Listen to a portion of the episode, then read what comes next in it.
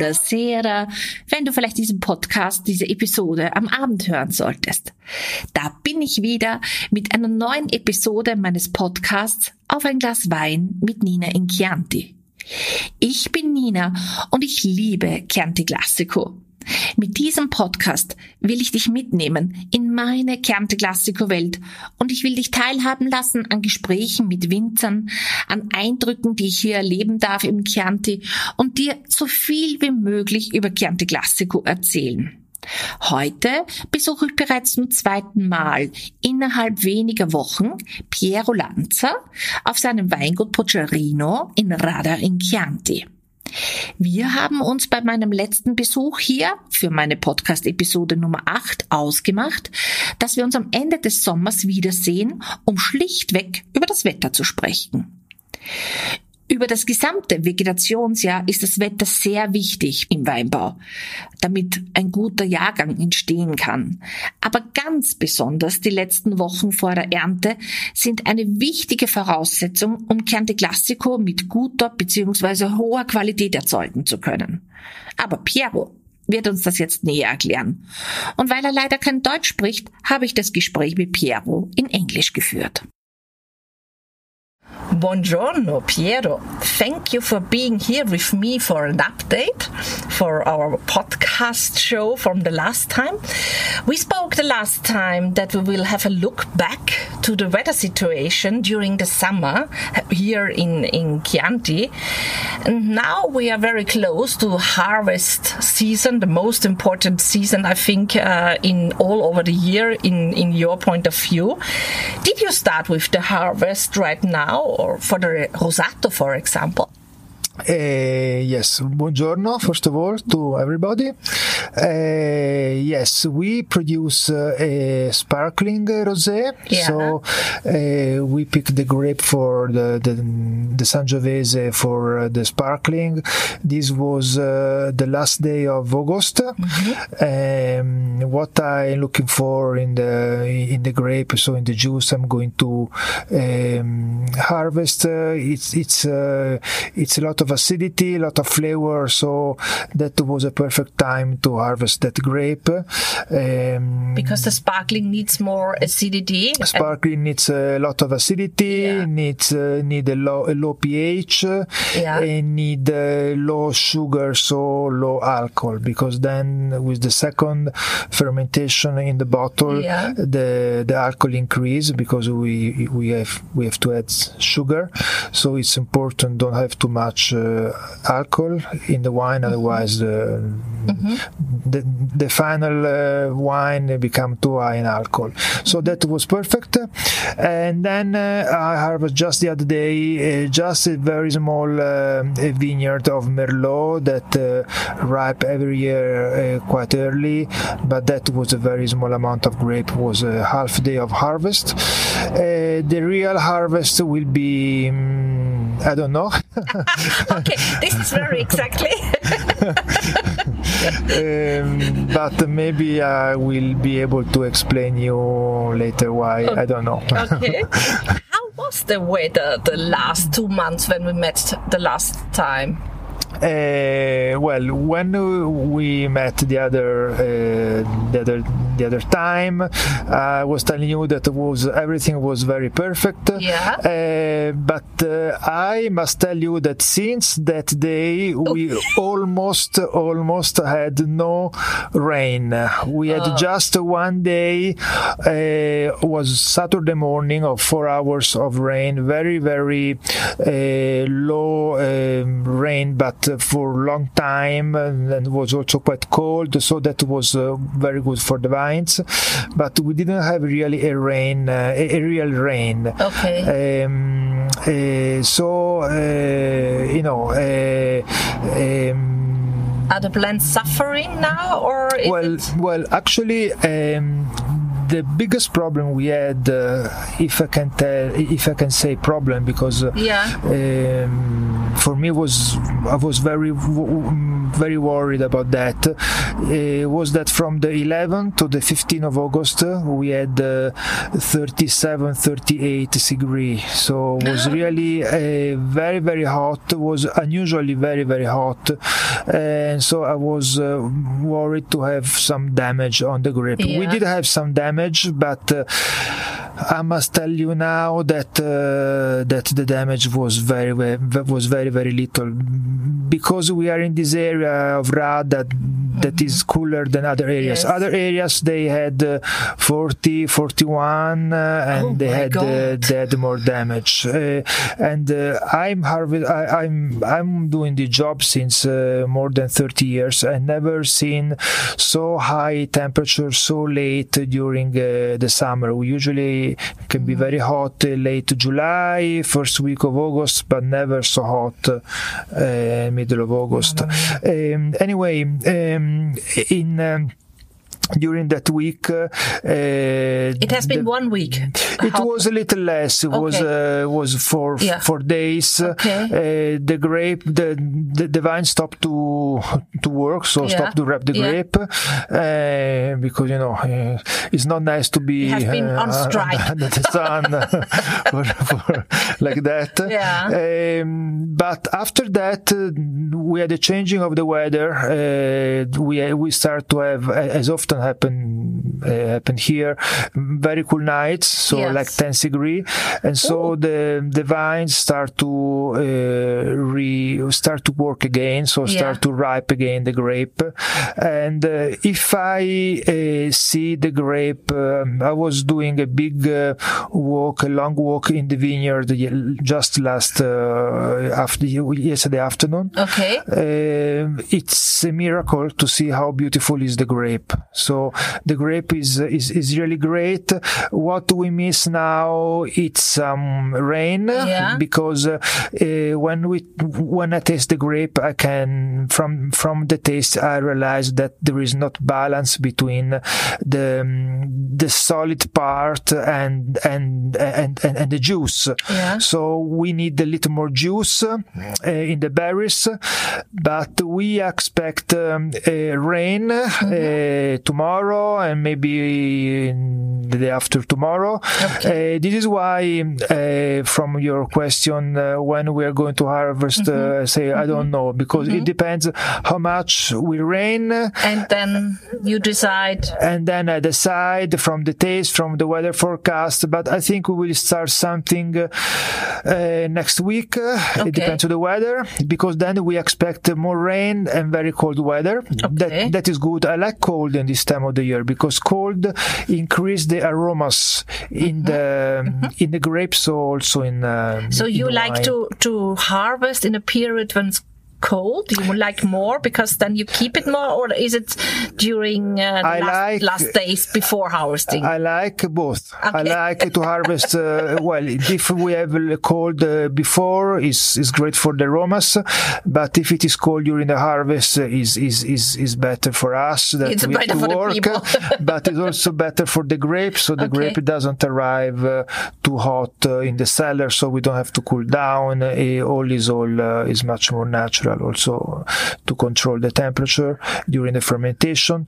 So yes, uh, um, I think the the main part of the harvest will start the 27th of September. September. That is not Okay. next week, Yeah. Monday, the week after. Okay. Um, you, you you run your winery organically. Is there is this a special challenge uh, instead of uh, conventional um, farming, or is the the weather situation? Do you think you you or the others have uh, an advantage, or is it the same Well, actually, let me say. actually, to be honest, I I can tell you if uh, the the no organic winery uh, how is the situation because Mm-hmm. here we, here we have all around uh, here there are only organic, uh, Organic. wineries, but definitely uh, what I'm sure about 100%, maybe uh, we were speaking about this also in the last podcast, is that with the organic agriculture, you get used the, the vines to be much more, uh, to be stronger to the extreme uh, climate condition. Yeah. So the roots are deeper, so they're not so sensitive uh, to this uh, uh, to this uh, long uh, dry uh, month uh, Yes. of Yes. of no rain. Um, but also the ground is able to keep uh, also better the the rain when it's raining. The the the, the, big- the structure of the ground uh, get the condition to keep the humidity. Uh, and um, the reason why we don't really have stress in the vineyards, even if it's not raining almost uh, three months now, is because we had a lot of rain uh, last uh, winter, but also in um, in May. So you have a reservoir. me say. Exactly, exactly, yes. So they, they can uh, Exactly. can exist from that. Uh, Yes, uh, well, As and, and, and the vines really are incredible uh, plant. Mm. If I think how long it's not raining and how green are the leaves, of course, Mm-hmm. um, the young vines have a little more problems because uh, the roots are because Mm-hmm. Not- they are young, not- the roots yeah. are not so deep. Yeah. Uh, so vines uh, below six seven years they have more problems than the others. This Mm-hmm. how much they are um, in average the, the roots of the young wines? Um, I mean, how deep they Yeah, are. yeah. Uh, well, they can be deep uh, 60, 70 centimeter. Okay. Uh, the, the roots of the old ones, they can be three meters uh, deep. Yes. Um, this is why, and it's something that I usually never do uh, in the vineyard, but I did in, in we have about uh, two hectares and a half of young vines. We we, we worked the ground just yesterday. We Mm-hmm. opened the ground, uh, so if it's raining, when it will be rain, You when get will every raining. drop. Exactly, exactly, exactly. Every drop of rain, you're Yeah, and also I must say with these new clones of Sangiovese, the the bunch are quite open, so I, I'm I'm not worried if the too much uh, water go in the bunch, that the bunch can the berries can broken because they are the bunch are too big. So I feel quite confident. Healthy. Yeah, yeah, yeah. Okay. So in, in summary, we can say you wish a little bit rain, not too much, not too, too, too less. Uh, you, you need it in the next days, let me say, then everything is good. Yeah. Keeping cool the temperature, cool temperature for yourselves during the harvest. Exactly, exactly. and then, um, the, the, then you are, ha- you will be happy, I think. Yeah, yeah, I will be happy, but but uh, uh, I, uh, uh, until the grape is not all in the cellar. Yeah, I, I can know. tell you how you, how will be because prob well uh, as we didn't have uh, three uh, as we didn't have rain in, in the last three months, maybe now we have rain Yeah. for the next two weeks. Yeah, so so, uh, the situation can change. Yeah. but but we will see the the the skin is very thick. Okay. It's very it's very hard. So I really resist. don't care if it's exactly. I don't care if it's raining uh, a lot, Yeah. but uh, it depends uh, what we Yeah. mean with a lot. Yes, and I know it's a it's a it's a a rule like in the Holy Bible. Never ask a producer how will be the vintage before he has the grapes in the cellar. yeah, yeah, exactly, exactly. because everybody will say, "Oh, I can't say it." Yes, it's true. You Yeah, can't say sometime I read the articles on the newspapers in July. In July, the harvest this year will be fantastic in July. Yeah, in July. So, and, and, and, and we met in July and now Yeah. we can see it's middle of September now.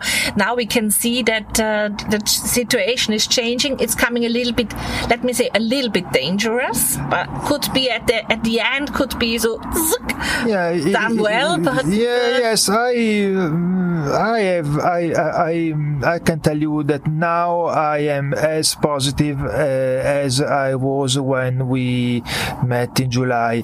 Maybe, maybe if this interview was uh, middle of August, uh, I was uh, much more negative. Okay. Because uh, uh, we are always uh, uh, winemakers, agronomists. We are, are always worried not really about what is happened, but what could happen.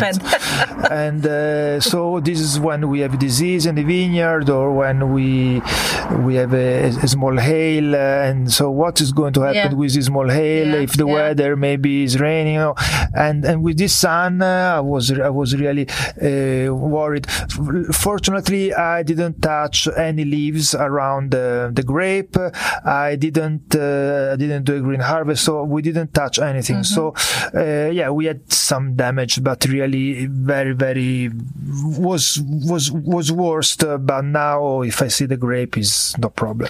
I. I I checked the day before or now two days before in the morning because I always stay in Panzano Yeah. and I checked in the Conca d'Oro in the morning there has been a lot of fog the first Yeah. time I think this year. And it was really because after I, I woke up at 6.30 and uh, my terrace and the Yeah. furniture on the terrace has been um, uh, dry.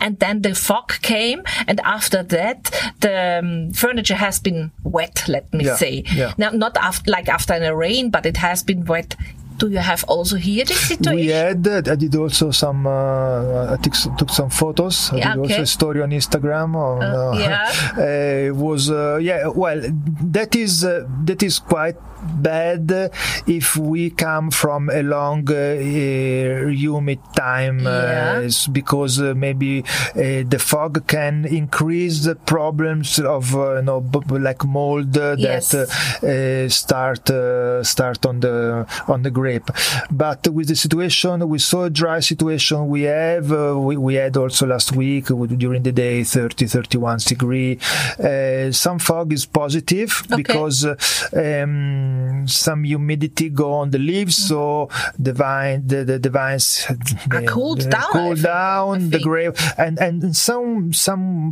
when the berries are wet also some water go in Okay. uh, from the skin from Ah. osmo- osmosis osmosis so um, well one two nights two morning like this is Yeah. fine again if we Okay. have uh, two Yeah, weeks yeah. of fog uh, no, would be- no good no good okay so a little bit it's like like in the whole year Yeah. a little bit from everything not too much not Exactly. too Not less too much, not too very less. well balanced then we get the well, well balanced wine so it's a very simple Yeah. recipe Yeah. looks like i know that is not as simple yes my my my feeling now is really that uh, uh, everything is quite perfect in the vineyards we just need uh, a, a little bit of of an, an, an, an ingredient Okay. that is water Yeah. uh, maybe it's not nice to say you see wine water well more than 90% of the wine is water Yes. so uh, we need some some some rain some some water and uh, and after that if we have a window of uh, 10 days of good weather Yes. we can do a good harvest So this, I think, we will wish you, Piero, for the next, let me see, three weeks, the best conditions, and uh, perhaps I'm back also here in October. Absolutely.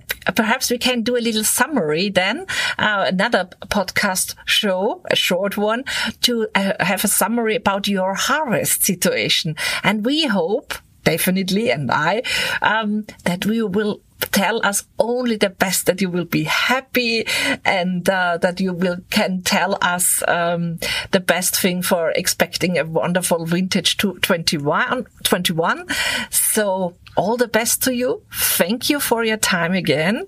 And i'm very happy to see you soon thank you very much see you in october and i will be much more relaxed than now because Yes, uh, because then the then the olive uh, oil uh, uh, harvest. Uh, yeah but starts. it, that is another story Or- maybe we can speak in october yes, about that we will do. We will do. Okay. We will do it. bye bye Bye thank bye. you Ciao, ciao. Naja, und wieder ergibt sich durch unser Gespräch mit Piero eine weitere Folge für meinen Podcast. Diesmal nach der Ernte und während der Olivenernte. Ich freue mich jetzt schon darauf, wenn ich im Oktober, November Piero auf Poggerino wieder besuchen werde. Denn auch ich lerne immer wieder was Neues dazu und ich finde das unheimlich spannend. Ich hoffe, ich konnte dir mit dieser Episode helfen, ein wenig besser zu verstehen, warum Winzer zu sein, Wein herzustellen, eine wirkliche Herausforderung ist. Und ich denke, wir alle sollten uns bemühen, die Auswirkungen des Klimawandels möglichst schnell einzudämmen. Wenn du noch Fragen haben solltest, die sich vielleicht in dieser Podcast-Episode für dich ergeben haben oder überhaupt zum Thema Chianti Classico, dann nützt doch einfach die Chance und schreib mir eine Nachricht. In den Show Notes findest du einen Link dafür. Ich freue mich auf deine Neugier.